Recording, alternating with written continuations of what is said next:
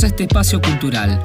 Esto es Desde el Gueto, donde la música y las historias cobran vida. ¿Qué onda amigos? Bienvenidos a la segunda emisión de esta gloriosa tercera temporada de Desde el Gueto.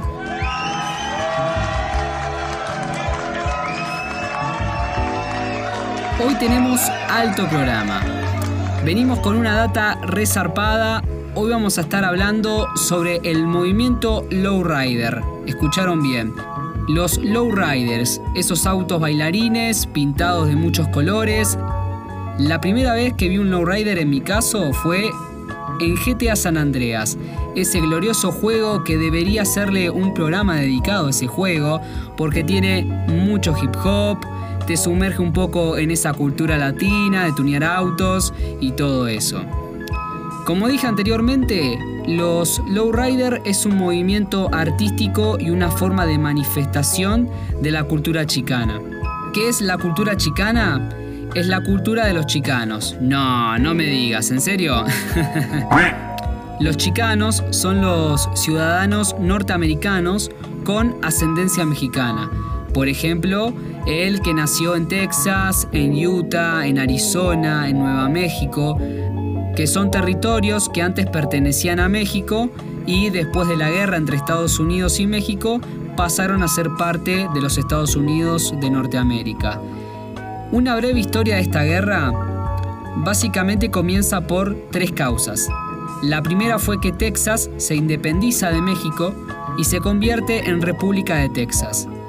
Y para tener más apoyo, Texas se termina uniendo como un nuevo estado de los Estados Unidos de Norteamérica. Otra causa fue que Estados Unidos quería comprar básicamente Alta California y Nueva México. Y la tercera fue cuando un grupo de soldados fue a poblar Texas para que no le invadieran los mexicanos, porque en ese momento Texas pero no tenía un ejército propiamente dicho. Entonces los mexicanos emboscaron a esa caballería en los incidentes de Thornton, a la caballería yankee, y ese enfrentamiento desató la guerra. Este conflicto entre países, este conflicto territorial, llega a su fin cuando firman un acuerdo de paz que se llamó el Tratado de Guadalupe Hidalgo.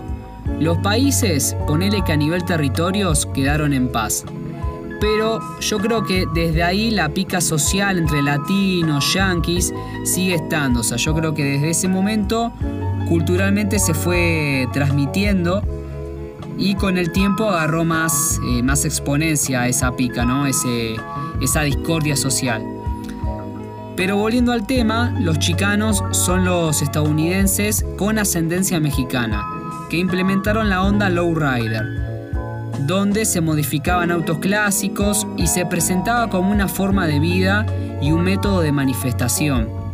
Ellos decían que el lowrider no era tunear un auto, no era pintar el auto. El lowrider es un estilo de vida, porque los autos que entraban dentro del círculo lowriders eran autos viejos o desechados por la sociedad de consumo. Por ejemplo, los yankees cada dos o tres años cambiaban de coche y tiraban al otro. O sea, se quedaban con el nuevo y al viejo, bueno, lo tiraban por ahí o lo llevaban a un desarmadero o lo vendían por 600 dólares, nada. Entonces esos autos los compraban por dos monedas los latinos, los chicanos, los afroamericanos. O sea, te lo compraban por 800 dólares. No era nada y la relación entre los latinos y los autos que desechaban era ese sentimiento de marginalidad que sentían los inmigrantes por esa sociedad y la marginalidad de los autos, o sea, entre un Audi y un Cadillac, el yankee promedio elegía el Audi siempre. Entonces, mediante el arreglo de los autos viejos, los chicanos canalizaban su deseo y la necesidad de conducir su propio vehículo y mostraban ese espíritu de lucha, ese espíritu de superación dentro de una sociedad hostil. En otras palabras, los chicanos buscaban destacar, buscaban tener un auto exclusivo que los representara y los dejara resaltar entre la multitud. En cierta forma era una carrera por, por tener estatus. Ya todos sabrán que los chicanos, los latinos, eran minoría siempre. Entonces, al ser un inmigrante y estar relegado en un punto del sistema, tu opinión prácticamente no era tenida en cuenta, entonces lo demostrabas con tus autos, tu estilo de vestimenta, etc. Todo este movimiento comienza aproximadamente por el año 1946 y llega a su punto de gloria gracias a la cultura underground y a la música disco en 1970. Hay tres tipos de lowriders, o sea, hay tres tipos de clasificaciones. Tenés el lowrider bomba, estos son autos que fueron hechos desde los años 30 hasta los 50. Tenés el lowrider tradicional, que son autos que fueron fabricados en los años 60 y hasta el día de hoy siguen estando, pero un poco más modernizados. Y después tenés el lowrider euro, ¿sí? que serían los autos que estuvieron ligados o relacionados a la importación de autos. Por ejemplo, marcas como Honda, marcas como Acura, Volkswagen. La característica de estos autos, las características del lowrider, son que eran autos muy viejos, autos viejos modificados, que estaban casi al ras del suelo, iban vibrando bajo, tenían un sistema de bombas hidráulicas eh, que estaban instaladas en los amortiguadores, en la parte delantera y trasera, que hacían tuerquear o bailar al vehículo, lo hacían saltar, moverse de arriba abajo.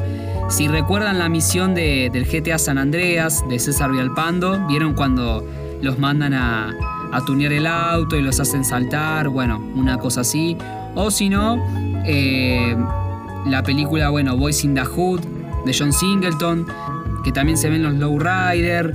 Eh, bueno, Ice Cube en el video de It Was a Good Day. Eh, ¿Quién más? Bueno, Dr. Dre aparece también en. Aparece con Lowrider en sus. Eh, en sus videos oficiales de las canciones. Ahí tienen bastantes referencias para que se vayan guiando. Bueno, los interiores y los exteriores eran pintados con colores brillantes que llamaban mucho la atención. Por ejemplo, era un, un plateado, un negro brilloso, o eran rojo, o un amarillo fluorescente, naranjas, o era degradé naranja amarillo, eran colores intensos. Algunos tenían formas rectas, eran todos muy cuadrados, y tenían ilustraciones con imágenes, que por lo general eran imágenes religiosas, patrióticas, caricaturas.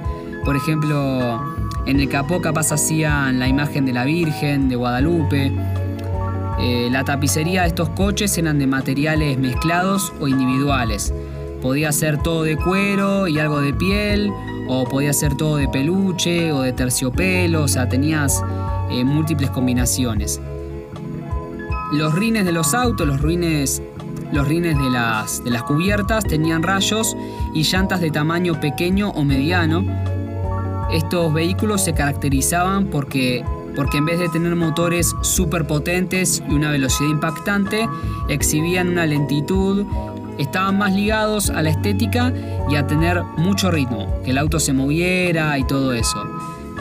Y por último, una de las características quizás más eh, representativas del lowrider era que exhibían sus autos en, en los parques, en las calles de los vecindarios, eh, eso eran como los escenarios predilectos para pasear, para exhibirse, para mostrar sus colores, sus llantas, sus movimientos, etc. Ya para el año 1980 entra en declive el movimiento. ¿Por qué? La primera causa por la que entra en declive es porque comenzaron a existir leyes y reglamentaciones que prohibían los lowriders. ¿sí? O sea, por ejemplo, eh, una de las reglamentaciones básicas era que el auto no podía estar muy planchado, que debía respetar una cierta altura con respecto al piso, por ejemplo, no sé, 5 metros, 3 metros, por decir algo. Eh, también se empezaron a prohibir eh, los talleres, o sea, los talleres estaban habilitados, estaban habilitados para hacer reformas a autos normales y todo eso, o sea, nada de tunear lowriders y todo ese tipo de cosas. Y por sobre todas las cosas, la segunda causa fue la demanda del mercado, porque comenzó el auge de los autos compactos y eso se empezó a comercializar más. Entonces hubo modelos que se usaban en la cultura lowrider que dejaron de fabricarse, como por ejemplo eh, el Chevrolet Bel Air, el Cadillac Brownman Fleetwood, Pero la imagen de los lowriders, a pesar de todo esto, había quedado prácticamente inmortalizada, ¿sí? gracias al hip hop. Eh, vos fijate, estaban los autos compactos, pero en los 90 seguían a tope los lowriders. Entonces con el hip hop seguían teniendo repercusión, también gracias a las películas de John Singleton, algunos videoclips, los videojuegos también, etc. En la actualidad solamente hay exhibiciones, hay reuniones de clubs de lowriders, antiguamente creo que había como competencias, ahora creo que hay exhibiciones, si bien tengo entendido. Vas a encontrar algún que otro ciudadano que tenga un lowrider y lo sigue presentando como un estilo de vida. Donde agarró una repercusión increíble fue en Japón. En Japón, a partir de los 90, como que se puso de moda. Por medio del hip hop y de las revistas se empieza a instaurar en ciudades como Osaka, eh, Tokio, Yogo, Shibuya. Fue muy significante porque el tema de modificar los autos, pintarlos, se asemejaba mucho al arte japonés, se asemejaba mucho a su historia. Entonces hizo conexiones muy fuertes la cultura chicana y la cultura japonesa. En la actualidad, los modelos que podés llegar a encontrar en Japón, que serían los modelos que más marcaron a la sociedad, son por ejemplo el Impala. El Impala es el modelo favorito de los chicanos japoneses también usan el Chevrolet Monte Carlo, el Volkswagen Jetta, eh, el Honda Accord, quizás un Nissan. Y bueno, con esto cerramos este programa de la hostia, este terrible programa que tuvimos hoy, gente.